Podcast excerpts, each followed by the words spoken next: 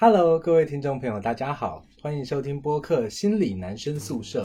本期是特别节目，邀请我们的的同学 Franco 来担任嘉宾，由我进行专访。很高兴能够与大家一起聊天。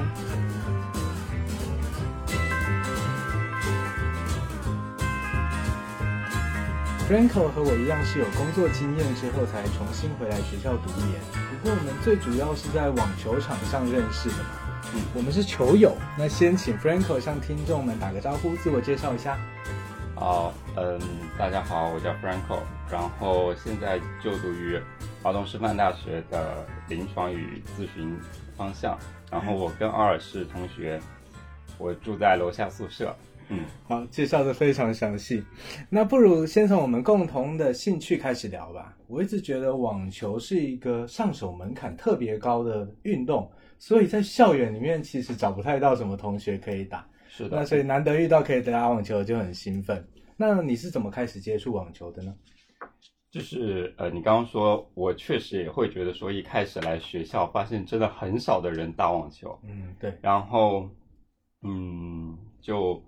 嗯，就正好看到你你的朋友圈也发在打网球的，然后我就跟你加你微信，然后问你说，哎，你会不会打？嗯嗯，那你打网球多久？嗯，我算了一下，应该差快两年了，还没到两年，两年。嗯，那为什么会开始接触这个运动？它对你的意义是什么呢？呃，就是一开始的话，我我记得是二零二零年一月份开始的。嗯，然后那个时候正好是上海疫情最严重的时候，嗯嗯，然后就是大家都隔离嘛，不准有聚会，对，然后自己也在家，然后呢就很很无聊，然后就就就在网上买个拍子，买个球，嗯，然后自己在家就找墙自己打，然后就开始小区的墙壁，对，哦，小区的墙壁，然后就自己打，慢慢打，慢慢打，嗯。那个墙墙壁不会打飞吗？那个墙对，一开始其实就是会打飞的。嗯，然后我在网上看那些教程，然后就说，嗯，就是要要慢，要要不要那么的用力。对，然后你要一拍接着一拍，这样慢慢打。嗯嗯，我刚开始接触网球的时候，其实也对着墙壁打，大概打了一个月吧。那你后来有在找人来指导你？哦，然后后面的话就是呃。疫情不也慢慢的呃不那么严重了吗？嗯嗯，然后就自己再报一个网球班，然后就找专业的教练教。对，嗯，然后那个时候是呃多人的那种班，嗯，团团课就是。对，主要是呃练练基本的一些技巧呀，然后有一个打球的氛围啊，然后认识几个同样很喜欢的朋友呀，这样子，然后慢慢的就。会找呃其他的人一起打，嗯，然后拉拉球打打，然后发现说，哎，还是挺感兴趣这个运动的，然后就再去找一对一的教练，对，哦，然后觉得说，哎，有进步，然后他也鼓励我去外面参加比赛，这样子会有更多的经验，嗯，然后就又参加比赛，发现，嗯，有的输有的赢，赢就会更开心，就会更想参加比赛，嗯。嗯。那去年一月开始打，后来开始找教练参加比赛。其实那时候已经是我们在准备考研的期间了吧？那这中间你怎么兼顾呢？或者你把网球花多少时间在上面？嗯，就是好像，呃，就是前期的话，其实花的比较少。嗯，啊，前期花的比较多，其实就是会会是一个呃兴趣爱好一样的，然后去。呃，玩这样子，嗯，然后后期不是准备考试会有一个集中的时期嘛？对，那当然就会慢慢的减少，嗯嗯，但减少的过程中还是有继续运动的，嗯嗯，对我自己来说，其实我从小到大我都接触很多运动，而且我们台湾最主要是打棒球，嗯，很多呃，就是很多男孩子小时候就是。真的是打棒球长大的，而且那时候我们还会看棒球比赛。那有点像日本那种文化，日本很多男生他们收到的第一个礼物就是爸爸给的足球还是棒球手套之类的。我们那时候的氛围是这样，所以我从小也是打棒球。那除了棒球以外，当然很多运动，什么篮球啊、羽毛球也都略有接触。你觉得棒球容易上手吗？哦，棒球啊，嗯，是不是？就是从开始抛球开始，嗯，对对对，然后练，然后再最进阶才是挥棒，对啊，棒球是应该说它是很多种运动的，很很多种活动项目的组合，嗯，一开始传接球嘛，传球跟接球这样子抛来抛去，那个要上手不会不会很难，对啊，不会特别困难，而且那个也挺有乐趣的，嗯，可是棒球不只有那个部分，它还有打击。嗯，还有手背，手背就是你要面对一个高速飞过来的球，滚力的，然后你要不怕它。如果你作为一个像我作为内野手的话，就是要不怕它。嗯，害怕一点就是要去接那种高球到外野去，外比较外面那个。所以它是很多种运动的组合，那其中有一些是挺难上手的，比如说打击跟手手防守，我觉得就挺难的。所以玩了多久？从小根本就是从小，人家我现在活了几岁，就是玩了几年。哎，那会有一个像网球一样二点零、三点零这样一个一个阶段吗？没有，就是棒球是没有的吗？棒球其实应该说一个衡量一个棒球选手的标准，一般是看看他的防守的质量。防守的质量如果算在职棒里面，职业棒球它是有相对的守备率可以换算的。那在打击方面也有打击率可以换算。守备率是。啊，守备率，守备率其实它那个是一个统计的概念，它那个是换算说所有相同水水平的棒球员，他在那个呃比较长的赛季里面，就长程的比赛里面，他平均会失误几个？呃，是守防守的守，对，防备的备，防备的备，哦，对，防守防备。那个守备率，如果以内野手来说，一般大概都是要可能。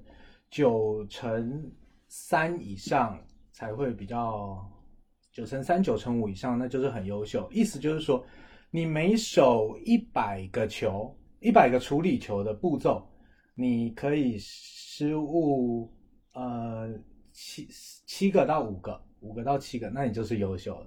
如果你失误到十个以上，那在职业选手里，那可能就是不太好。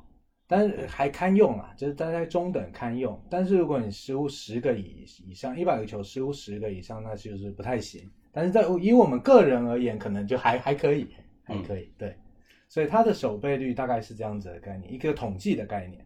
那打击率又不一样了，棒球的数据很多，嗯，打击率还有打的看你远不远啊，对，是是分各种的。所以你会在上海再想打？棒球吗？对，这就是我想要说的，就是我从小打到大，嗯，我一直以为我是很喜欢棒球的，嗯，可是后来现在越来越大，我发现棒发现棒球有一些点是我现在越来越觉得一想到就很累，嗯，比如说棒球比赛的时间很长，嗯嗯嗯，然后他要凑的人很多，那你因为难得凑到这么多人，所以当然要比赛全程打完，而且棒球是一个比较属于夏天的运动，就是。嗯，很热，你都全程都是户外，然后很热，节奏又比较慢，所以我后来发现说，我虽然从小就很喜欢棒球，可是棒球节奏的冗长让我觉得，一想到我要跟队友参加比赛，我就觉得很累，一天可能打两三场之后，那整个肌肉都酸痛的成什么样子，嗯，然后那又是团体的，你又不能说我自己想休息想怎么样，就是要跟团体一起吃饭啊、移动啊之类的，嗯。那所以说到后来，比如说我也会游泳，那到但是到现在，我逐渐发现，我真的最享受的运动项目其实是网球。是哦，对，就其他的运动我都会，我也会去做，我到现在都还持续有游泳、慢跑之类的。可是那对我不一定是一种享受，网球对我是一种享受。嗯，就是你刚刚问我说网球对于我有什么意义嘛？嗯，其实我我我我想到说第一点其实就是好玩。对对，就是你在呃。打网球的过程中，你是可以不需要看手机的，你是不对，然后嗯，然后你那个球过来，你甜点击中的那一刻的声音，嗯，是会让你觉得是开心的，嗯，然后还有嗯，很用力的去打，或者是打出你觉得非常质量很高的球，就是会还蛮有成就感的，然后。嗯，也是一种宣泄，就是这些东西都包含在，我觉得就很好玩，就给你很好的体体验一样。对，嗯，我一直觉得，对我而言，网球 最有趣的一点其实是挥拍击中球的那瞬间，嗯，因为理论上你并不需要用非常大的力气，它是有个反作用力，对，可是你球的控制要很好，嗯嗯嗯，对，是，然后所以挥拍击中击中球那瞬间该怎么讲？就是理论上你不需要用很大的力气，但是你需要非常好的控制，然后它它就会自动弹回去，弹到对面的场那个感觉，我觉得这是很疏解压力的，嗯。嗯，你说到控制，其实我也会一直会，呃，觉得说网球真的就是一个控制的游戏。哦，嗯，它可能呃不不需要你用多大的力气，对，但是呃它需要你控制控制你自己的力气，控制你呃判断对方的力气，然后控制落点，嗯，控制呃球速，就是很多东西都是不是那种呃。就是失控的状态，而是要在你自己能力范围内的状态才能得分。嗯嗯，而且网球毕竟是一个双人的比赛嘛，就是双人项目，所以你只有两个人互动的机会是非常多的，不像棒球或篮球啊，可能偶尔你球球技弱的话，那偶很很很少的机会能够让你发挥。对的，然后就是呃。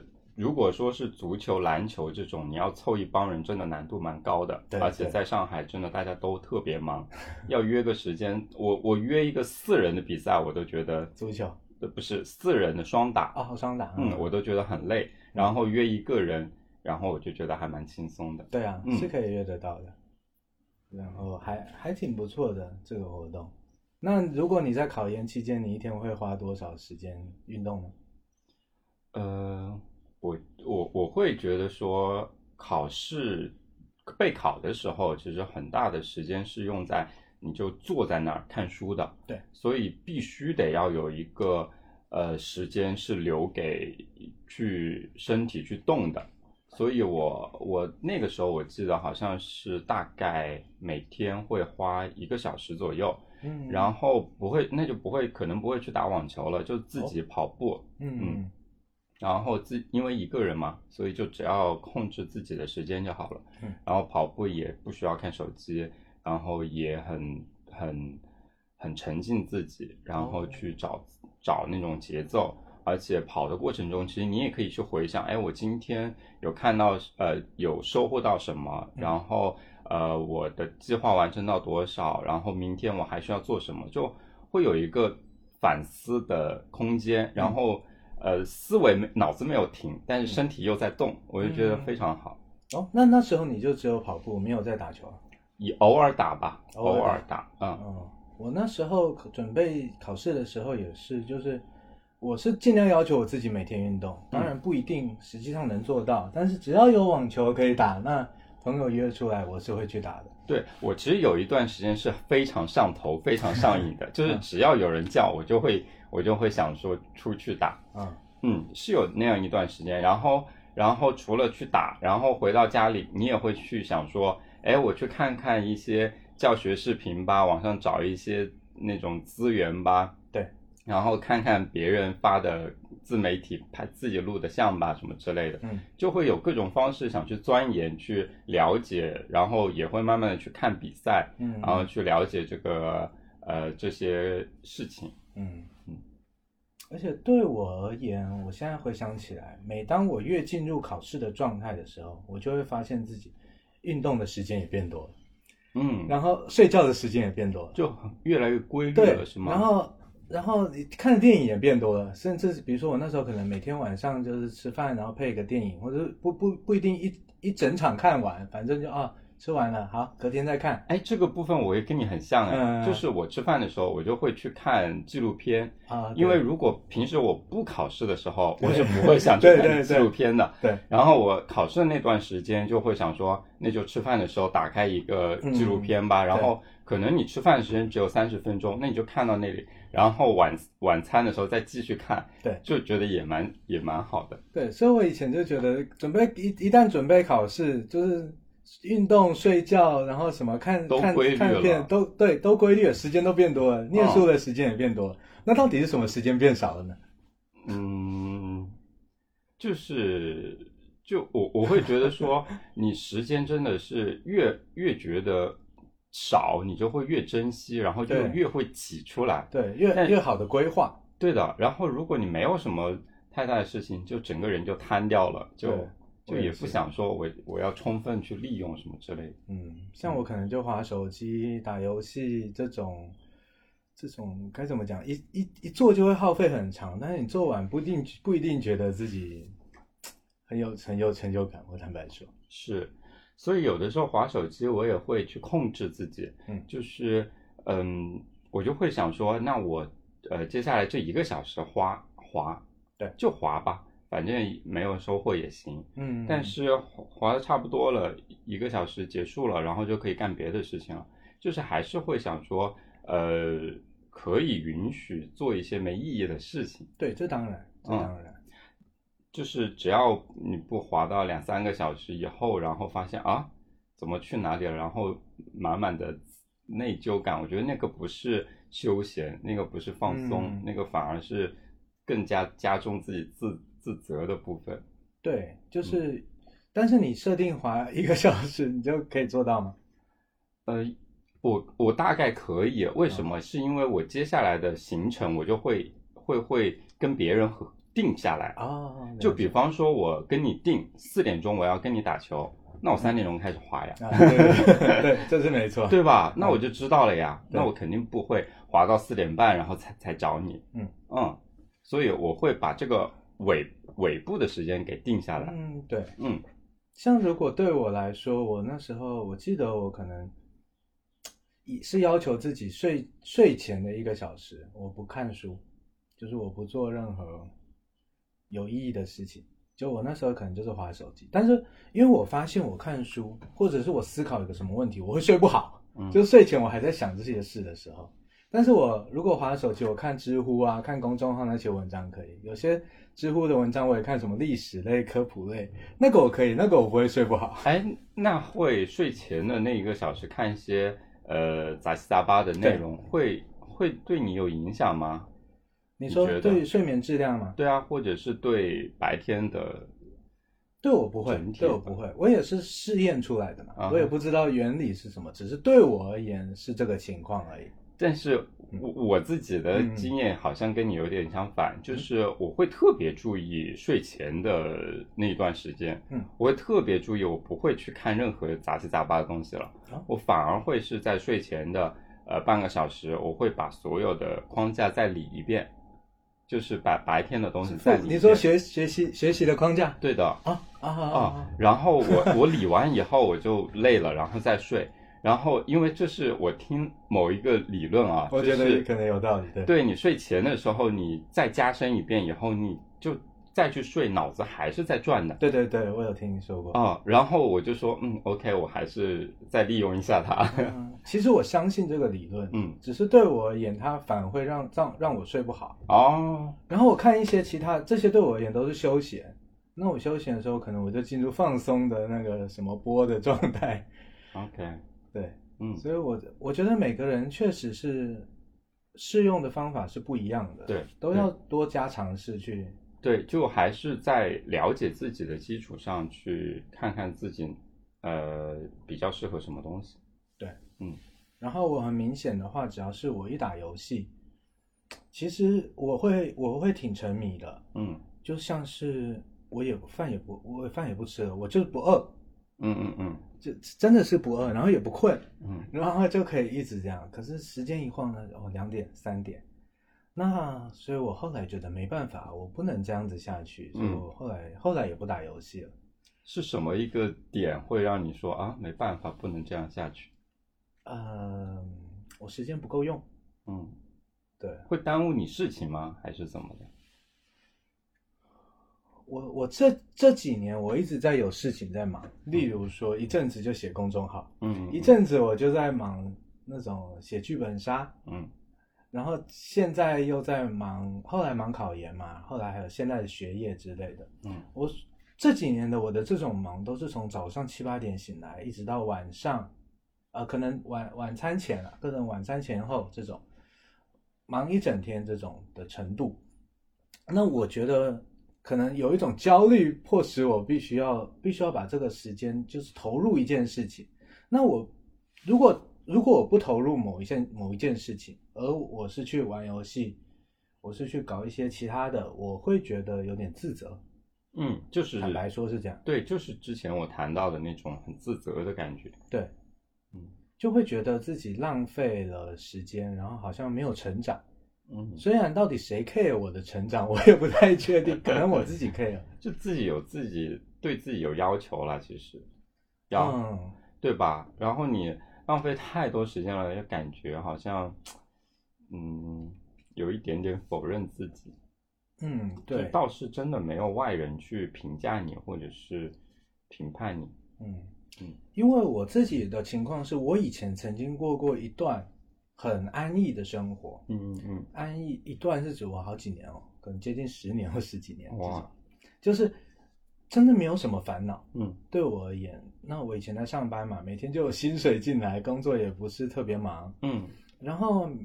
我有我有薪水，我有能力去吃我想吃的东西，然后做做我想做的事，只要不要太奢侈浪费，几乎都可以完成。嗯，那每每到假日，我可能就早上起来悠悠闲闲吃个早餐，然后再回去睡或者不睡，然后看书，看那种我喜欢的科普书，或者看纪录片、看电影，然后下午出去喝下午茶，然后运动这种，我觉得我一整天都可以做我很喜欢做的各种事情。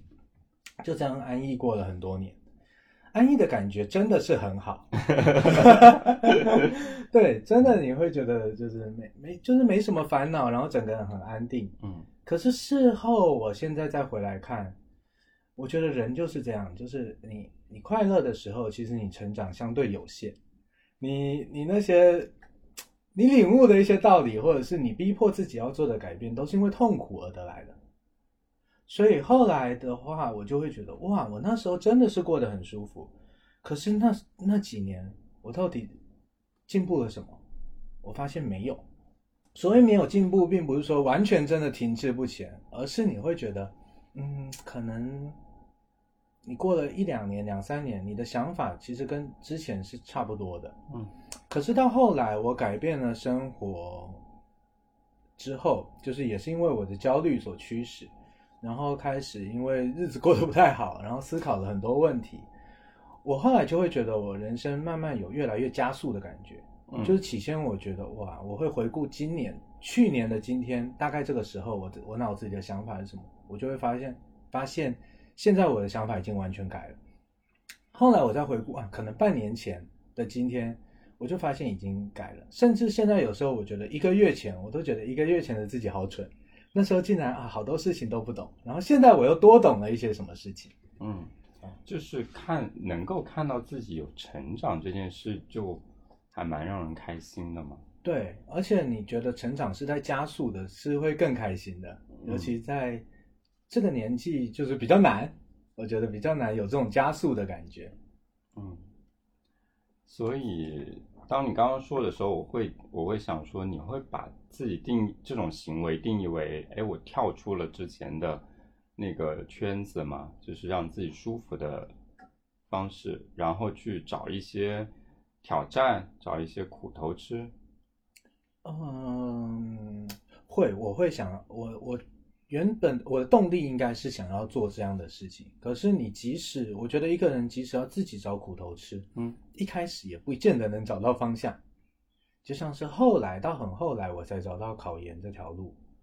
考研就是指就我们考来这个心理心理学嘛，嗯，那因为我后来我起先也尝试了蛮多，像我说的公众号写剧本之类的，那个也是我有兴趣的事情，可是。可能我的观念还是相对传统或者是保守一点。我觉得读书可能对我而言，甚至对我家人都会认为是一条正正道，OK，正途。嗯，对你才能累积你的专业能力。嗯，因为我未来想成为心理咨询师，所以那我就觉得，虽然现在没有任何证照可以限制你从事这个职业，嗯，就国内的情况嘛，嗯，可是问题是。我还是要接，我觉得我还是要接受正经正规的学术训练啊。对，这是我的想法。你的想法会觉得如何？就是对于未来，呃，为什么来考研啊，或者是如何规利用时间来做未来的事？呃，我我我有一个部分跟你很像，就是说，包括我自己和呃，就身边的人会认为，哎，你你有你追求一个更好的教育这件事情是正正途。对对，我觉得大家肯定会认为是。我觉得中国人基本上还是对支持这一点。对你，你要不搞一些什么小项目什么的，也没有累积，然后也不会达到一个社会很认可的一个程度。对对，就是。呃，你你可能投入很多，但是，呃，你你的产品或者是你最后的成果，其实并不会被呃以后的工作或者是其他人认可的啊。所以来来来读书，那就那就是嗯，首先是一件大家都很认可的事情。对，嗯，然后呃，其次的话，我会觉得说，我也是跟你一样的，就是。也是想做心理咨询师，嗯嗯，所以然后嗯，我们不是很久以前零七年的时候就取消掉国家的这样一个资质的那个证书了吗？对，所以到现在就有很很长的一段时间是空白的。其实对于这个职业国家的认可，所以呃，会到会到往后的话。肯定是学历化的一个门槛，对，我觉得迟早会迟早会恢复，政策迟早会恢复，要要考考证或者是要认证你的学历，对，有可能的，对，因为我们去参考到台湾，嗯，呃，澳门、香港，对，呃，或者是美国那边，他们的呃这样一个。进入这个职业的门槛一定是硕士文凭，嗯，然后再加上相关的实呃经验，然后再加上一些呃你的那些培训的资质，对。这些东西的，对，嗯，所以呃我会觉得说应该大方向是这个方向。那如果你要成你要你要定这样一个职业目标的话，那你就从基础做起呗，就是你开始攻读这个硕士文凭呗。对，嗯。然后我们都是有工作过一阵子的嘛，才后来回来学校。我自己的情况是，其实对我而言，要辞掉工作很困难。我不不止我自己心里反对，不是不是不只是家人反对，我自己心里其实也是有很多疑虑的。那么，但是当后来我嗯，我后来真的是决定要考研，嗯，决定要考研，然后开始跟家里讲了之后。我就会发现，就是就像我说的，读书对于中国人来说是一个正道、嗯正途，然后大家其实找不出太太多的理由去光明正大的去反驳你。就是我要去学校重新学习，拿取得一个硕士学位，这有什么不对呢？嗯，所以我觉得这也是一个很好的，该怎么讲，实践自己目标，而且这目标是社会原则上会认可的。家人虽然觉得你辞职真的是太不靠谱了。可是他也很难反对你要去读书学习这件事。呃，我觉得这个里面有一个很重要的东西，就是说，呃，你辞职是为了接近你自己的目标，嗯，啊，而不是说我只是不喜欢现在的工作，就是对对，这是有一个主动和被动的，就积极和消极的区别的，确实是这样。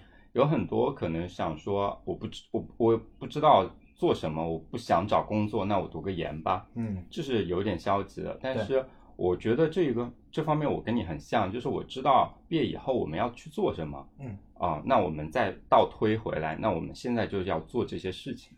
对啊，然后再倒推，可能你就是辞职。嗯，对吧？对，嗯。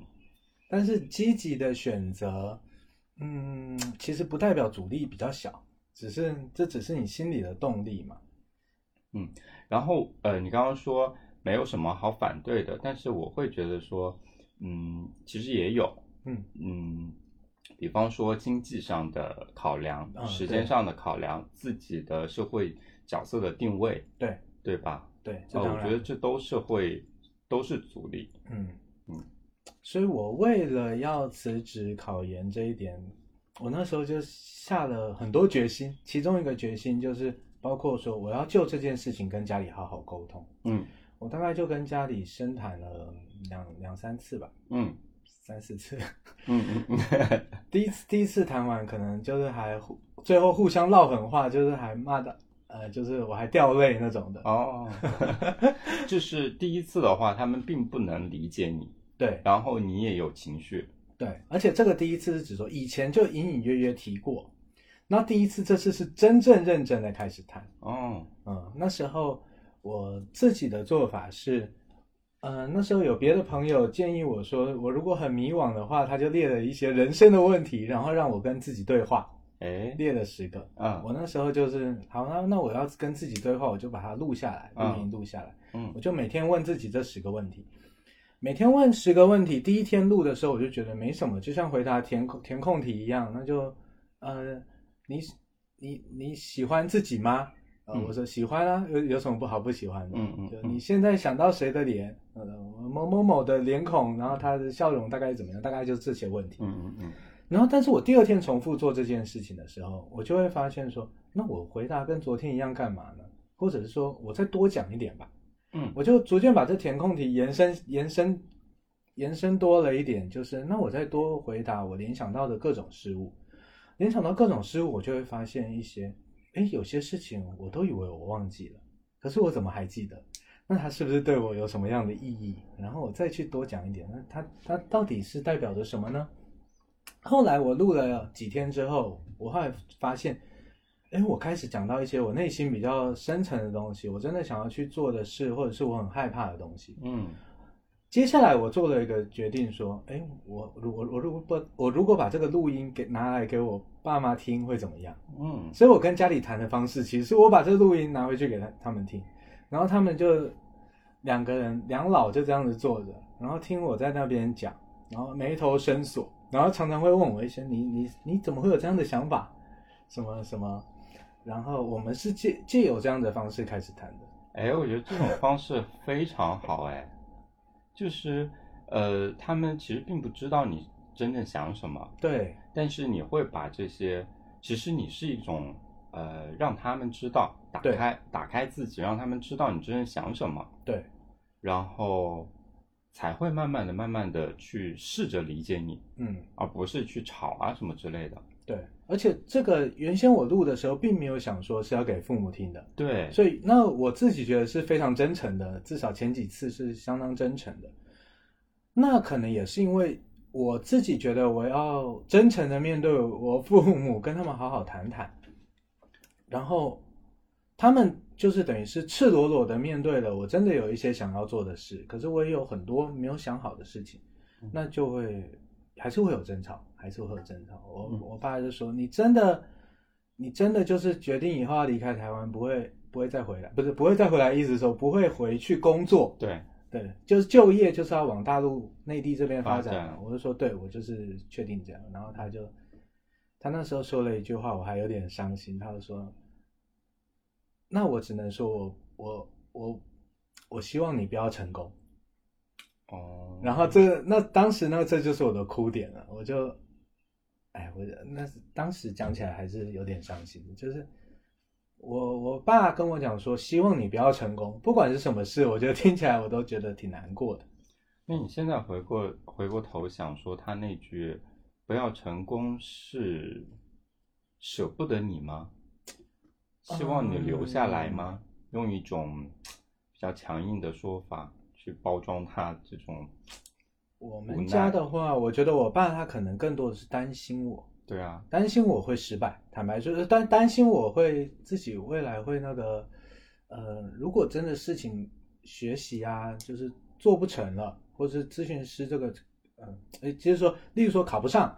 或者咨询师这个这一行干不下去，我会不会觉得我自己的人生很失败，然后没有钱，然后又生活穷愁潦倒？他可能是担心的是现实的部分。但你现在第一步是成功的，哦，那就是挺幸运的。不是，那那那那你爸爸会有什么反应吗？还是跟之前一样吗？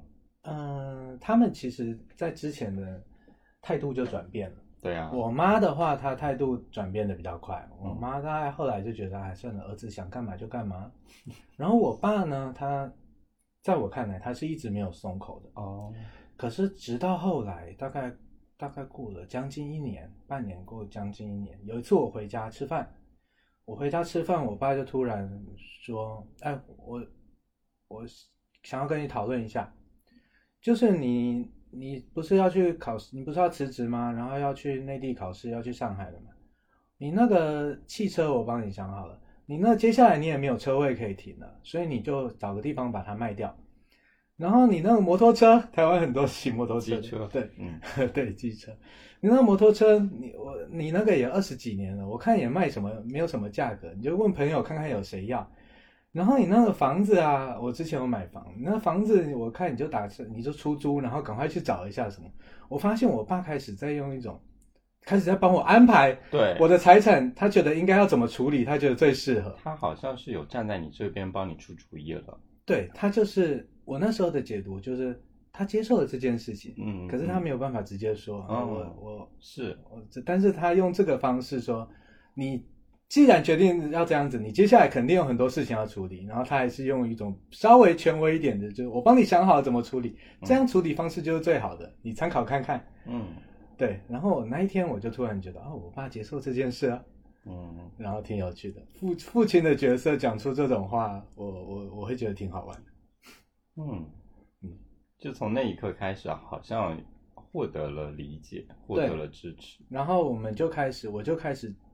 正大光明的，我就可以讲哦。对，那接下来我，呃，我我什么时候打算递辞递辞职书啊？然后什么时候要干嘛？然后大家就在我们家里就自然而然把这个当做是一个可以呃接受的前提了。嗯，那以这个前提，接下来至少变成家庭规划了的感觉。对对对，所以我那时候觉得我是想打算跟家里好好沟通，然后其实不沟通会怎么样呢？可能也不会怎么样。我自己想干嘛我就干嘛了。坦白说，对每个人都是这样的。嗯。可是我一来我觉得我自己不够坚强，二来我觉得，我觉得如果有既然有这个契机，能够跟家里谈谈的话，那就谈谈吧。可能平常每一天安安稳稳的过日子，我不见得会需要跟家里聊这么深的内心的事情。但是既然我要做这困难的事，我就必须做一些困难的努力。然后，因为因为这个事比较不是那么直观，能够让别人好理解的，所以我就那反正有点有点难度，但是我觉得值得去做，那我就做做看。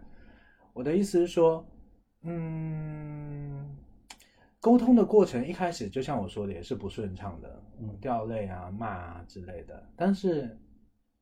过几过半年，过一年，你就会发现还是会有成果的。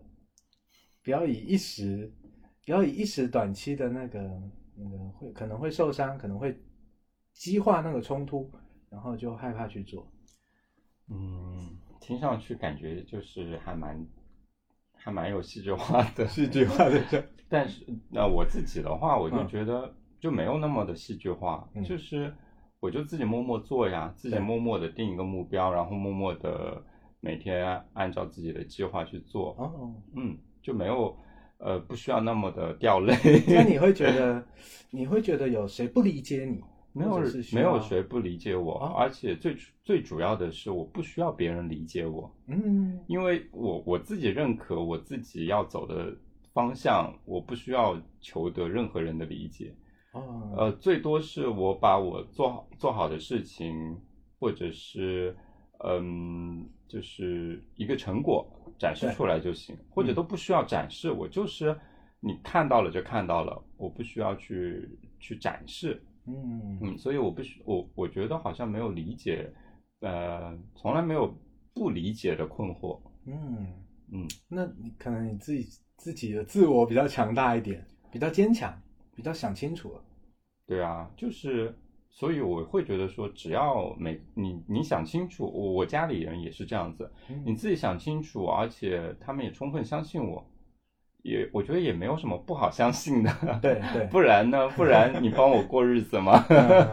对吧？对，所以就是我倒没有你这么戏剧化，就是慢慢的去做，嗯嗯。我觉得我可能像是一个巨婴，就是我说不定这代表我从来没有真正的脱离家里，反而这才是我真正要跟家里那个，嗯，就是该怎么讲，走自己的路，自己决定的这样的一个过程。只是我在很年纪很大的时候才经历这个过程。所以这样一个离开啊，就是心理上的离开和身体上的从台湾到上海，对，感觉好像也是从婴儿长大，嗯，对对对，很重要的一个步哎。对，是吗？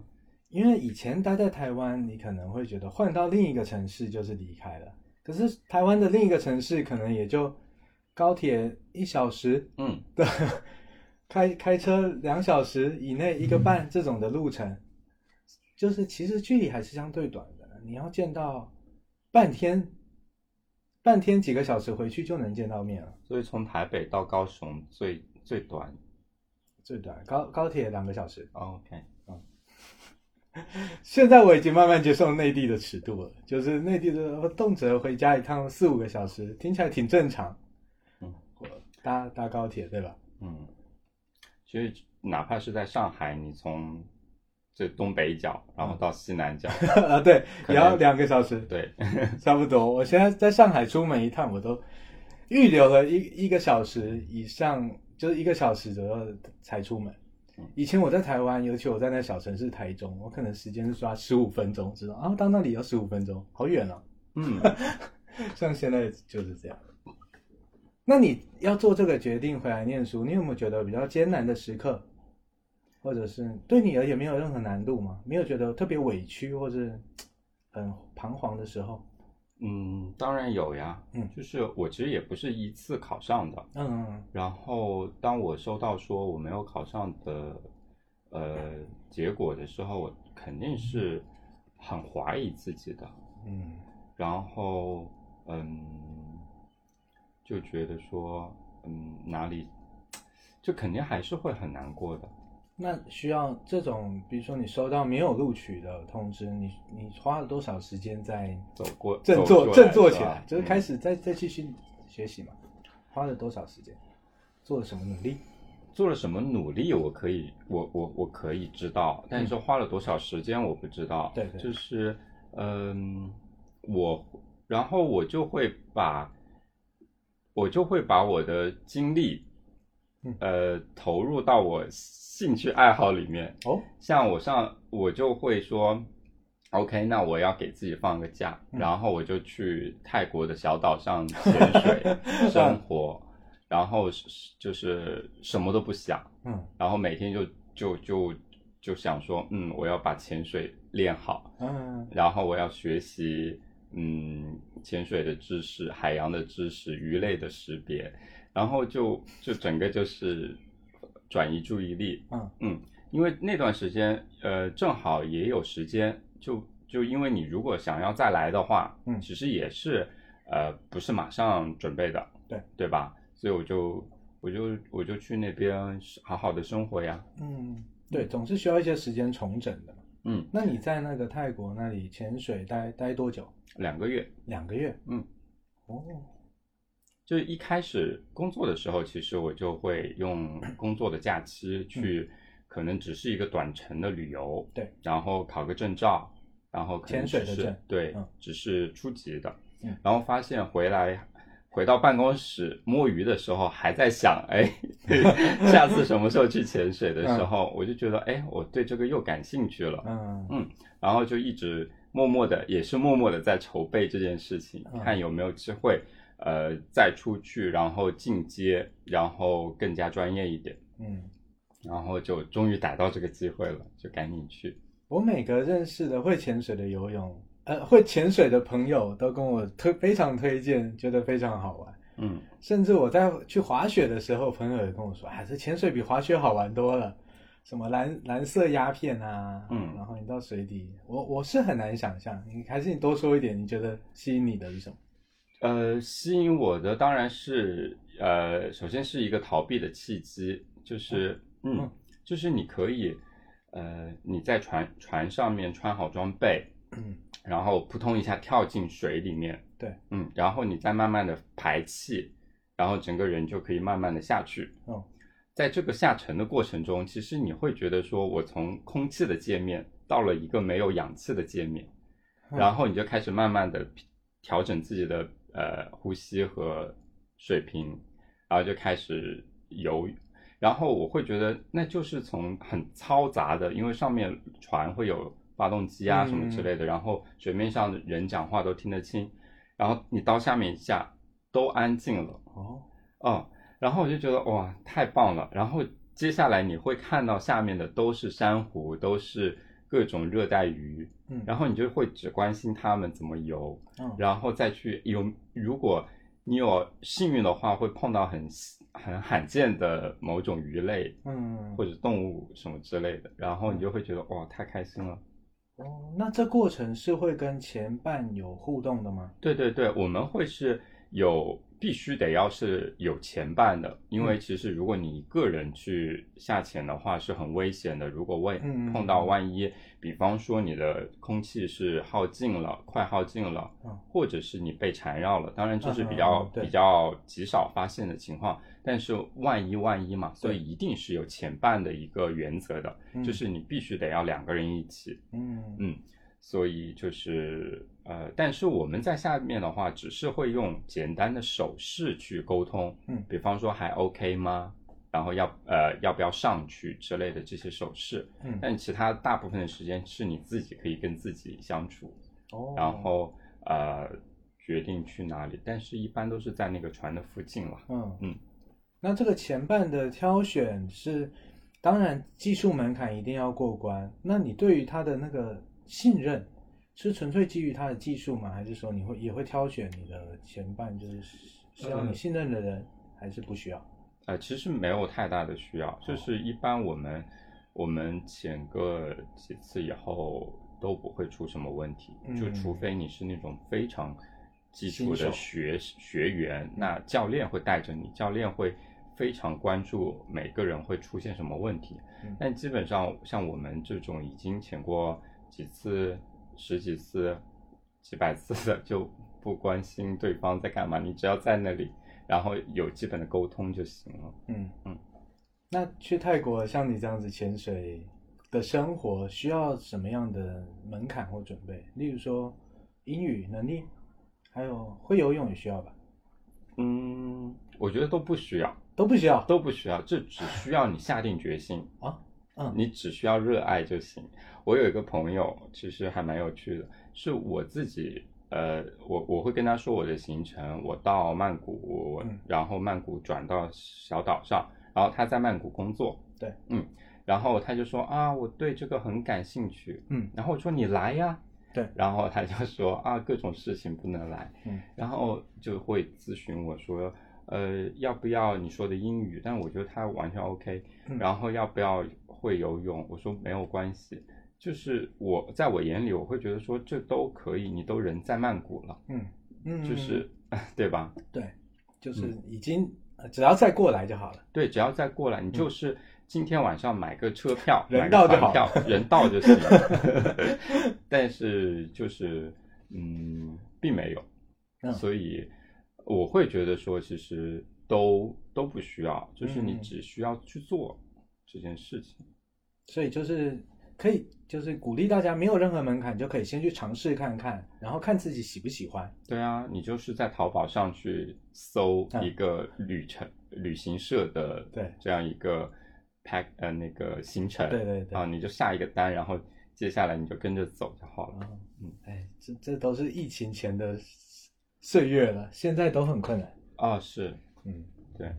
那像这种，比如说滑呃网球，还有潜水，都算是兴趣爱好嘛。嗯，兴趣爱好，坦白说，它一定会花到你的时间，嗯，然后可能也会花到金钱。金钱就看你那个那个到底是费费不费钱的东西了。那你如何看待我们人的兴趣爱好这件事？嗯，就是我们花了时间跟金钱去做一件。别人看起来可能没什么用的事情，纯粹享受。对，我觉得这个问题真的非常好，尤其是我们学心理的，嗯嗯，我觉得很很值得去思考。嗯，就是我除了我除了喜欢这个东西，我除了做我感兴趣的，那这个意意义在哪里？嗯，那我自己会觉得说，嗯，首先取悦自己，对，是非常重要的意义。嗯。就是我会遇到有的人，他连自己都就是没有能力让自己开心，我觉得会很遗憾。嗯嗯嗯。所以如果你有一个喜欢做的事情啊，就是呃花钱多少，花花的时间多少，我觉得都可以达到你取悦自己这个目的。嗯，我觉得很有意义啊。就是嗯，就你做到了这件事情，讨好自己，然后让自己呃有能力开心，嗯，啊，我觉得很有意义。然后呃，第二个的话，呃，我会觉得说人其实是有创造的需要的。创造，嗯，对你除了生存、吃喝住，你其实有创造的需要。嗯，呃，什么意思？就是，呃，我觉得，当我们接触一个新的东西，而且很感兴趣的时候，我们会去，我们会去钻研它。对，啊，怎么让自己的能力和技术更好？嗯，我觉得这个过程就是创造的过程。对，你从不接触到进阶到。专业或者是靠近专业，这个过程其实你在创造你自己，嗯。嗯，然后你可能在生活中、在工作中是很难去有这样一个通道去创造自己的，嗯，我觉得兴趣爱好就是这样子的，其实，嗯，就是如何更精进，嗯，但有的人可能会觉得说我要把我的工作能力呃更精进，对，呃，有的就觉得说，嗯。就是我我所以兴趣爱好，我觉得是是更精进的一个创造的过程。因为我想到的是，我们经常都听到一种说法，就是人如果回答一个啊你喜欢什么，我喜欢听音乐，我喜欢看电影，我喜欢旅游，这个听起来就是吃喝玩乐而已，听起来没什么大不了的，谁不喜欢？嗯，谁不喜欢这些吃好吃的东西？干嘛想享受呢？嗯，那。但是这种享受它的价值何在？然后跟有时候，但是我们有时候又会很推崇一些人，他真的把兴趣爱好，嗯，玩的很很有意义，我们觉得很精彩，可是我们描述不出来。至少对我而言，那我现在在想，会不会就是你说的少了这个创造的元素？就是有的人纯粹听音乐，那就是我就是听，我就是消费。这个音乐的作品本身，看电影我就是看了，嗯，但是我其实自己不并不需要付出什么投入，自己没有什么呃，没有创作出什么回应这个这个作品本身的。但是你刚才说的，嗯，潜水，比如说，如果我只是纯粹的享受，跟跟这个活动中间，我还会去精进我的技术，我还会去钻研像你说的海底生物的那什么什么种类。这种过程其实就是我们在自己给自己找乐子，然后也好像也创作出了一些别的东西出来。嗯，好像有这种感觉。是，就是呃，我打个比方说，有人说喜欢睡觉，睡懒觉，嗯，那大家都喜欢，但我会觉得，嗯，这不是一个兴趣爱好。对，嗯，喜欢看电视，可能也不算是一个兴趣爱好。嗯，啊，但是如果说你是呃。做节目，嗯，做综艺什么之类的，看节目，然后开始成为 UP 主来骂这个一些烂剧、神剧这种，是是，就是是一种创作，没错。对对对，是的。或者不用成为 UP 主，我觉得说不定跟人家，只要跟你能跟朋友分享、跟朋友输出，这也算是一种创作吧。嗯，就说这个剧真是烂透了。或者说，呃，说这剧挺不错的，我因为因为哪里不错，这个演技哪里好，什么智商在线什么，我觉得这也算是一种小小的创作。呃，我说的创作可能更大一点，可能会是，呃，不是说你会产输出什么，或者是产出什么，呃，我觉得更多的我自己的理解啊，更多的是看到说，呃，你投入时间和精力，或者是金钱之后，和你之原先的自己去。对比是不一样的自己，是更喜欢自己的那个自己。嗯，你是喜欢？那我再问精确一点，你是喜欢那个很投入的自己，还是你喜欢投入之后的成就，达到一些成就感？比如说我技艺技术更精进了。嗯，都喜欢，都喜欢。嗯，就是我会觉得说，呃，身边是黑暗的，我是一个点，然后呃。就是在这样一个过程中，好像是把周围的越来越亮，越来越亮，这个范围越来越扩的越宽，嗯，然后呃知道的越更多一点，然后精进的更更更好一点，这就这个本身也会让我很开心。那这个探索是指说我探索到越多让我开心的事情、有趣的事物，还是说我能够借此连接到更多的人？嗯，我觉得。特别好，就是我也会去想说，呃，兴趣爱好还有什么对于 对于我来说还有什么意义？对，我会觉得说，确实它是一个载体，它是我社交的载体。对，确实，呃，功能。我我呃，首先我会打造一个热爱户外运动的人设，对吧？好的。然后这个人设其实会帮助陌生人更快的了解你，嗯，或者给他一个呃把手一样的，OK，他就是呃很快的贴一个标签，对，哦，他是热爱运动的，嗯，或者是运动可以找他，对，或者是哦他是会打网球的，嗯，然后这样子的话就会更加具体。就会更加的有一个印象，只要有一点的印象就行。对，嗯，然后还有的话就是，呃，你玩你你玩一个东西，你就会认识玩同样玩这个东西的人。嗯，呃，比方说剧本杀，对对吧？这当然，对你就会一直在玩的时候就一直去交结交这样的同好。对，然后呃，交多了以后，就是大家就会觉得还蛮有话题的，蛮有。这个就是变成了一个社交的工具了，嗯嗯嗯，然后变成一个社交的平台了，对，然后你就会觉得这是个非常好的与陌生人建立链接的切入点，嗯，对，我我会觉得说，哎，嗯，如果我没有那么多兴趣爱好，我其实不知道怎么去跟别人建立关系，嗯，呃，我要问他什么，像查户口一样。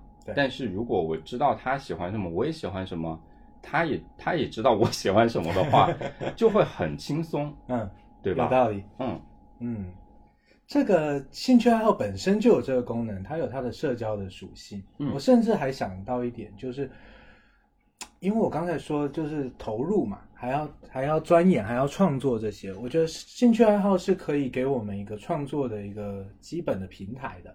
我说的创作就是像我说的比较宽了，输出观点也算创作，你要再去变一些什么花样也算是创作。嗯，然后相较于你如果呃建立说喜欢户外运动的人设，我现在刚才想到，我好像更喜欢建立我自己的一种，例如呃努力，嗯，还有负责任，嗯。这样的人设，我会希望说，我创作一些东西。呃，就是在兴趣爱好的基础上创作一些东西，别人会，别人会看到，别人会看到你会愿意为了这些东西，然后花这么多的时间，嗯，花这么多的时间，我一直很鼓励每个人，世界上每个人都去从事某种成某种形式的创作，嗯，甚至说，如果你喜欢很文文静的活动，你也可以呃做手工艺啊。或者是画插画呀这种的，任何的创作，我觉得，但是我鼓励的点在于说，我觉得你很努力去创作一些东西，就算那个东西不怎么样，可是你投入了很多时间，会有别的人看到你投入这么多时间在这样微不足道的小东西上，我我自己比较看重于说别人会看到。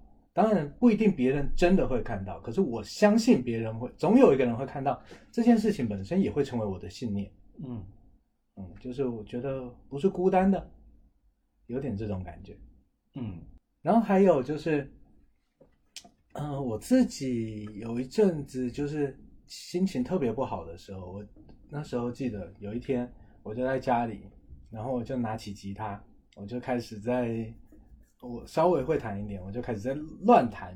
我说的乱弹是说，明明是抒情的歌，我就把它唱的非常非常刷刷那个节奏发刷的非常激烈，然后这是在乱弹乱唱这样子，然后唱的自己第一个是觉得自己发泄的很开心，第二个我开始就是留意到一些点，就是嗯，因为我会吉他会一点，所以才我才能做出这样的事情，嗯，就是。他在我一些比较糟糕的时候，很，比较落魄的时候，即使周围的朋友没有人可以来陪我，没有呃没有没有空来陪我，或者是我也找不到我有感兴趣的电影什么可以让我很好的抒发，可是我有越多的这些才艺，我就可以越多的能够在一些时候我就拿来利用，只要这呃就是我就比如说我拿起吉他来弹，然后我这样乱弹。也可以给我自己制造快乐。我的意思是说，各个才艺就是让我随时可以稍微快乐一点点的这种工具，甚至不只是工具了，它是我的朋友。因为我有时候有一些比较悲观的想法，就是我觉得你任何的东西，如果你的快乐是寄托在外界的事物身上的，其实都很不可靠。嗯，对我喜欢一个人，可是那个人可能走了，或者我很喜欢一个团体，可是团体通常总是要离开。这些外界的事物，我喜欢一个花钱的享受，但是我没钱了怎么办？可是我我觉得才艺是相对很难带走的。你只要我我是可能我的身体功能还有有一部分能够发挥的话，我就是能够继继续做这些事情。这些东西是能让我快乐的，反而我觉得他比较不会背叛我，嗯，比较能够陪我走的长久。对啊，所以就会像说你自己会有让自己开心安安抚自己的这样一个能力。对。嗯，而且这个能力不会凭空消失，嗯，而且这种能力会越来越强，啊，对，对吧？对，嗯，那但是它确实也是占用到挺多的时间的，会耽误我们的正业。你觉得这这中间要怎么调和？嗯，占用时间这件事情本身就是一个值得商榷的，商榷，嗯，对吧？占用了时间，那时间本来就是被来用的呀，对。你不是站在这个坑，就是被占到那个坑，对。然后，呃，更多的是说你更愿意把什么事情被占用，嗯。啊，而不是时间被占用这件事情会让会让你觉得很苦恼，对，哦，那如果是嗯很开心的把所有的时间花在工作上，而且工作也会给你回报的话，对，这就不是问题，对，呃，如果你是很开心的在玩自己的。呃，打球，或者是呃看书，或者是听音乐，嗯，各种，或者是哪怕是跟朋友相相处，对，你只要开心就行，是吧？对，是的。但是我觉得，如果以我自己而言，有时候我也会有一种负罪感，嗯哼，就是我可能会想象，如果我这个时间不花在这些玩乐上。我把全部的时间都花在工作上，嗯，或者花在学习上，嗯，那会是怎么样？而且我可能还会想象，想象出一个，确实有有一种完美的人，可能他真的是把所有的时间花在工作上、学习上，花在赚钱上了。那这样子的一个完美的人，我我一想到有这样的人，他能那么自律，他能做的那么好，他能专心的去做、去追求那个，那我做不到。我就会觉得有点，我好像浪费了时间。我怎么，我想象中的完美的人，一天可能工作十八个小时，嗯，可是我自己只有工作八个小时，那我觉得我我输了，我没有那么好。不知道你会不会有这种感觉？我没有哎，没有哦，因为你说的话是那个是你理想的。理想的状态，而且你会说是完美的人，但我会，我会，我会想说，哎，那我自己的价值观的排序是什么？嗯，如果我自己确实是把工作排在第一位的，对，然后那我就认可说，那我就朝着那个方向努力。但是我自己的价值观可能是，嗯，可能是别的更重要，比方说家家庭的时间更重要，而不是工作的时间，那我就并不会去羡慕那种，呃。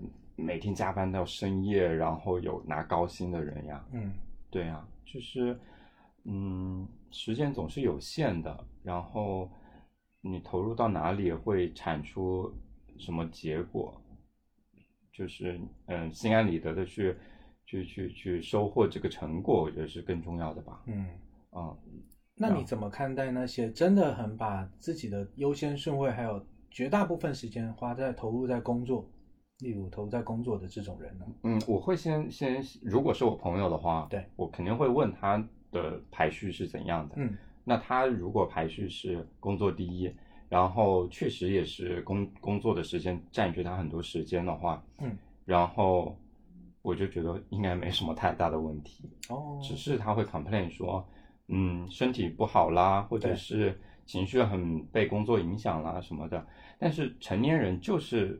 要交换呀，对，对呀，你不能什么都有呀。嗯，这这这我同意。嗯，然后你对呀，所以嗯，我觉得倒还好。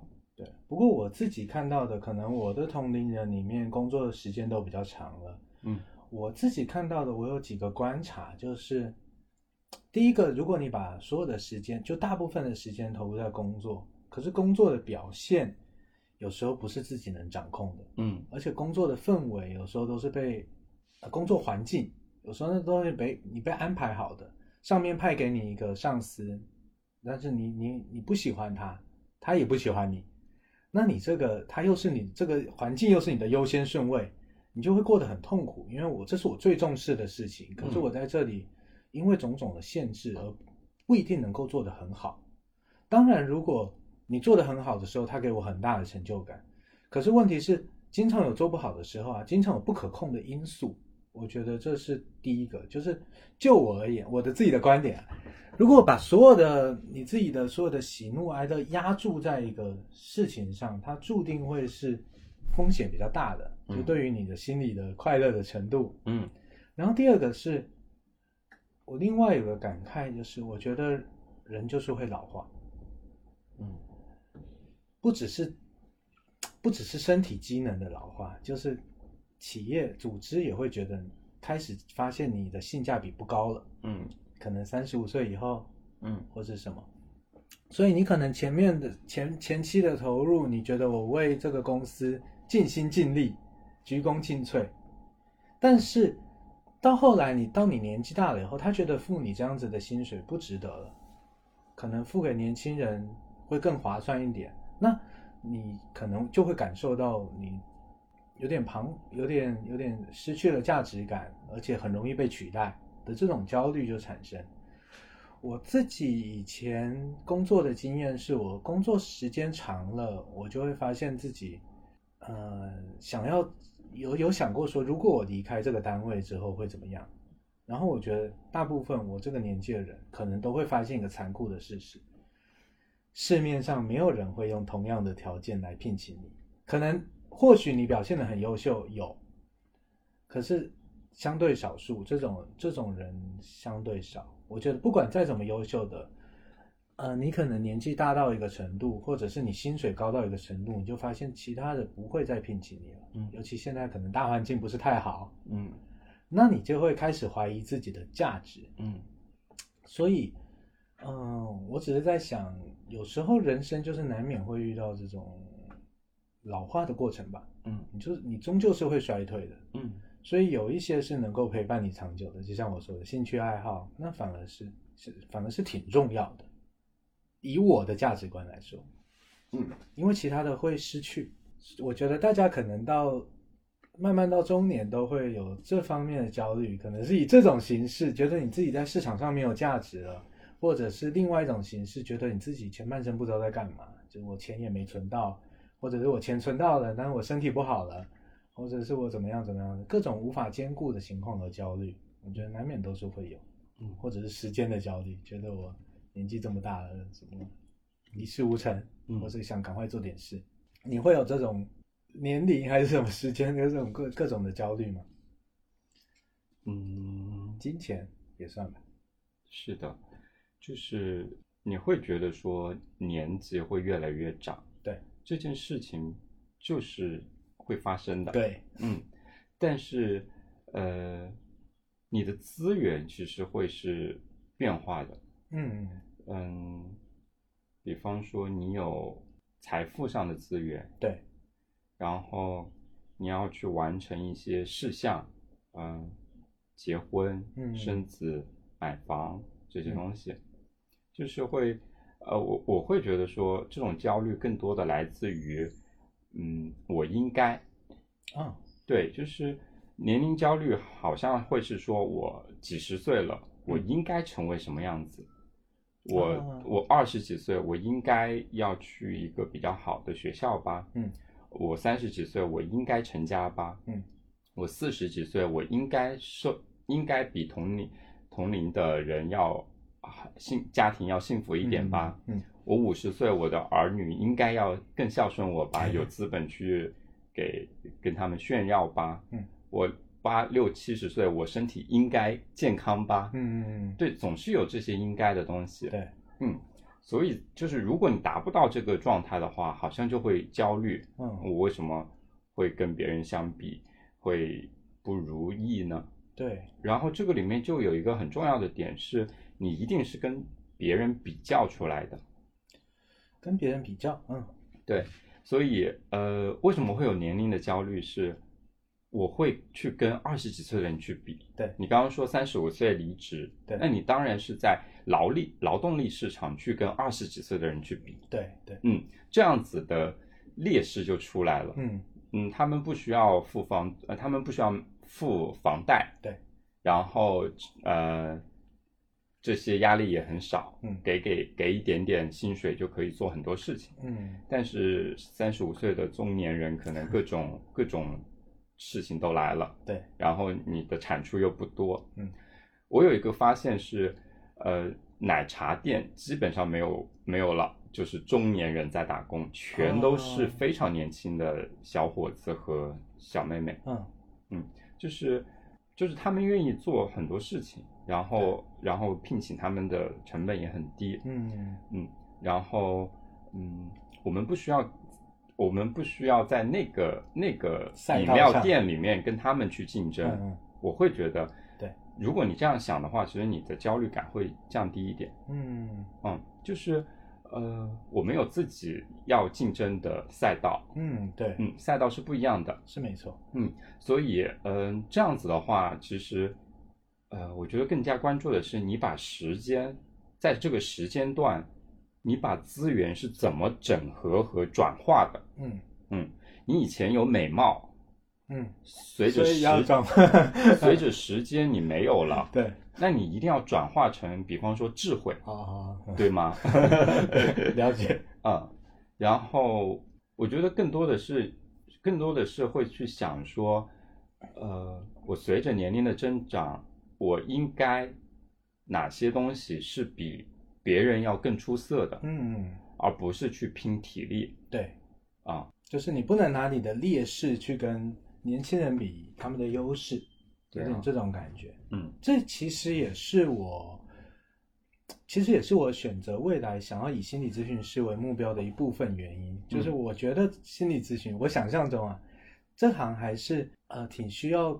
时间的历练，然后个人的经历，你自己对生命还有什么的理解的，我觉得是对年龄大的相对相对是有优势的，嗯，不见得说你学业学学习成绩很好，然后你刚出来我就是很有优势的人，不会，反而是年纪大的可能大家会更信任你一点，而且你自己看待事情也会比较沉稳一点，然后也更能给别人一种安定感，所以我。呃，选择未来投入这一行也是有这部分的目的。我觉得它是有优势的，而且是能发挥我的优势的。嗯，哦，不然的话，有时候我觉得人很难免。你像说中年失业，你就被迫，你虽然说我不想选那个赛道，但是我就被迫沦落到跟年轻人一样的赛道了呀。这个是我觉得心理心理咨询师给我的这个未来的一个想象，这个职业，我觉得是蛮好的。对。没错，他，呃，会越越做的话，你的你的成熟度，嗯，会越来越好。对，然后你的经历，然后你的思考会更加深刻。嗯嗯，而且可能也会更愿意听来访者说话吧。我觉我自己觉得，我年轻的时候就一直很想要输出各种观点。可是年纪大了以后，就哦可以接受你别人你多讲一点，我我听，然后我在旁边捧哏，或者甚至我再多问一些问题，我觉得我是可以接受这样的自己的。但是年轻的时候，我会比较想要表现，嗯，就觉得啊我这个观点特别牛，可能没有人都没有人想过，然后我提出一个刁钻的角度，嗯，对我觉得我是年轻的时候是这种漏财养己的人。我到我到这个方面，我好像跟你不一样哦，就是我一直会觉得说，呃，别人不会那么的关注你啊，呃，我我我有一个非常核心的信念，对，就是每个人最最最最关心的其实是他自己，嗯，同意，所以你说再精彩的话，嗯，就是也只是听一下，最关心的还是自己，对。所以在这个这个信念下，我都觉得说，我其实如果你没有非常感兴趣，那我可以不用说哦，嗯，因为你可能感感兴趣的是关于你的部分，嗯，如果你感兴趣，呃，我怎么看你？那我跟你说我怎么看你。嗯。嗯，但是大家我觉得会更关心，对 对，自己，嗯，而不是说你怎么来看我，嗯，所以你感觉你从以前就是一个很好的聆听者，是，我觉得会是，哎，嗯。嗯，我觉得我倒不是，我可能以前没有这方面概念，就是自我中心，自我中心会比较多，嗯，后来我才比较愿意聆听别人的想法，甚至可能看到。很多人就会觉得啊，每个人心里都好苦啊，我会想要挖掘这些苦。我倒不会觉得说是用愿意去听别人，我觉得还蛮好奇去听别人。嗯嗯，对，因为就是一定一定有东西是我不知道的，然后一定是呃有一个部分我是挺感兴趣的。嗯，然后呃一定是有些东西它是需要被听见的。对，嗯。那呃，你这个好奇，我觉得你像你会同意说，每个人心里都有心理不正常，或者是说是有病，或者说我们不要说的那么严重，就是心里有一些很委屈，各种苦是需要被看见的。你会觉得是这个点吗？就是说有一种通俗的说法，说每个人都是有病的，只是有没有发病或者有没有显现出来。每个人人一定会有会有。嗯，情绪低落的时候，嗯。嗯，就是一定会有状况不好的时候，状况不好的时候，对，一定有嗯需要的被人需要被人接纳的时候，嗯，对，但是不见得到有病那么严重，嗯，有病吗？我上次听过一个，我上次听过一个说法，就是。呃，我我有我有一阵子，反正我这几年啦，我几乎忙起来，什么事我就是像我说的，从早到晚都投入。我是很嗯，就是有有焦虑在的，我就是花很多时间。然后我那时候听到别人在谈创业，或者是谈创作，反正我忘记了，我听播客，然后他们在说那种创业的人啊，你就看那个创业的人，每天其实创业非常累，比一般上班累多了。嗯，他们愿意为什么愿意花那么多时间？然后那个那个播客可能是有一种段子的说法，他说比较好笑。他说，因为他们每个人都有病，你想想没病的人为什么会想要过这样的生活？真的是比上班累多了。嗯，都是因为有病才会驱使他去，呃，投这么持续、长期、高强度的去投入一件事情。然后当时我就觉得哦，有道理。我觉得我也有病，我那时候就是觉得很焦虑，各种事情我才要不能浪费自己的时间。嗯嗯，就是呃，我理解的那么的全身心的去投入做那件事情，他有一个嗯，有一个相信是说做这些事情都是为自己，嗯，自自己为自己打工，对，嗯，就是你凡但凡有一点是为他人，也不会那么拼命。哦，有道理，嗯，有道理，对。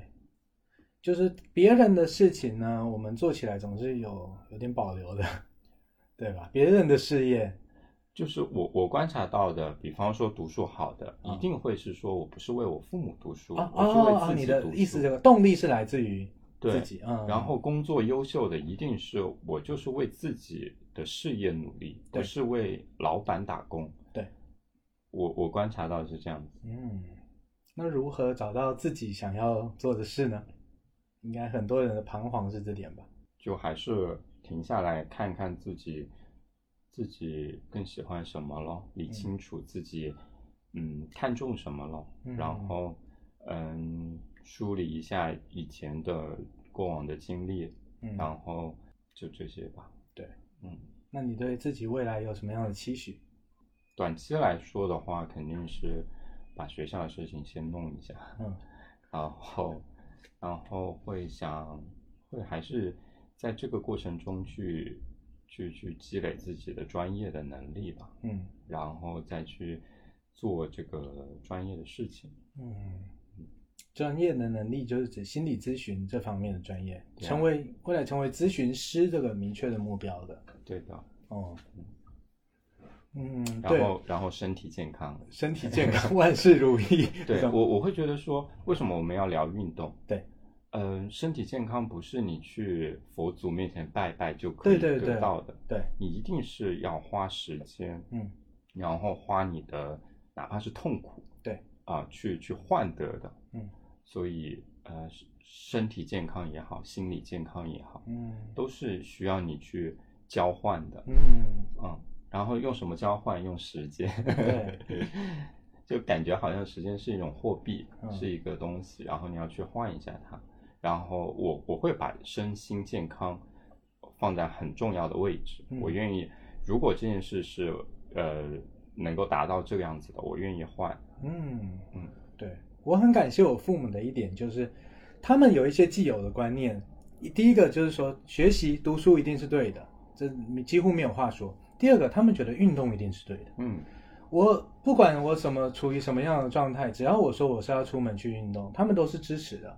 那他们有运动的习惯吗？他们他们年纪大了嘛，他们运动可能就是比较走路啊，然后会有散步的爬爬山啊这种的，对，嗯，或者是他们也想要健健健身，就是会想要，但是还没开始。但是爬山去户外这种走徒步这种，他们是愿意的。对，就是随着自己的机体的老化，对。啊，你一定是，呃，年轻的时候有这样一些基础，有这样一些习惯也好，或者是训练也好，对，啊，去去支撑你后面的，呃，健康的老年生活。对，对，我们已经考虑到很后面。对，一定是的，就是你现在这么努力的工作，其实也是为了以后的财务是有保障的。对，然后我们现在。嗯，去跑步也好，去运动也好，一定也是为了以后身体健康的。嗯嗯，然后不熬夜，不不抽烟，不喝酒，哎也也喝，就是少喝少喝，注意注意。对对，所以运动确实是给我们两个人都是很好的体验，不仅让我们健康，也可以让我们快乐。尤其不有一些运动不只是单纯的 sports，还是 game，就是。对啊，一个竞技的，那你就会很有，对啊，男生就会挺喜欢的，对啊，乐乐趣多。所以它是一个短短期，短期也会给你回馈的事情，然后长期也是一个有回报的事情。嗯嗯，只是说很嗯，就是重要，但是不紧急。嗯嗯，对。那我们最后，你有没有还有什么要总结一下你今天的？我觉得我们聊得很开心，说不定下次还可以继续换个主题继续聊。可以。今天我们主要聊了运动比较多嘛，还有时间规划一些，嗯，生涯、生涯还有年龄的焦虑等等。你有最后有什么总结想要跟大家再分享的？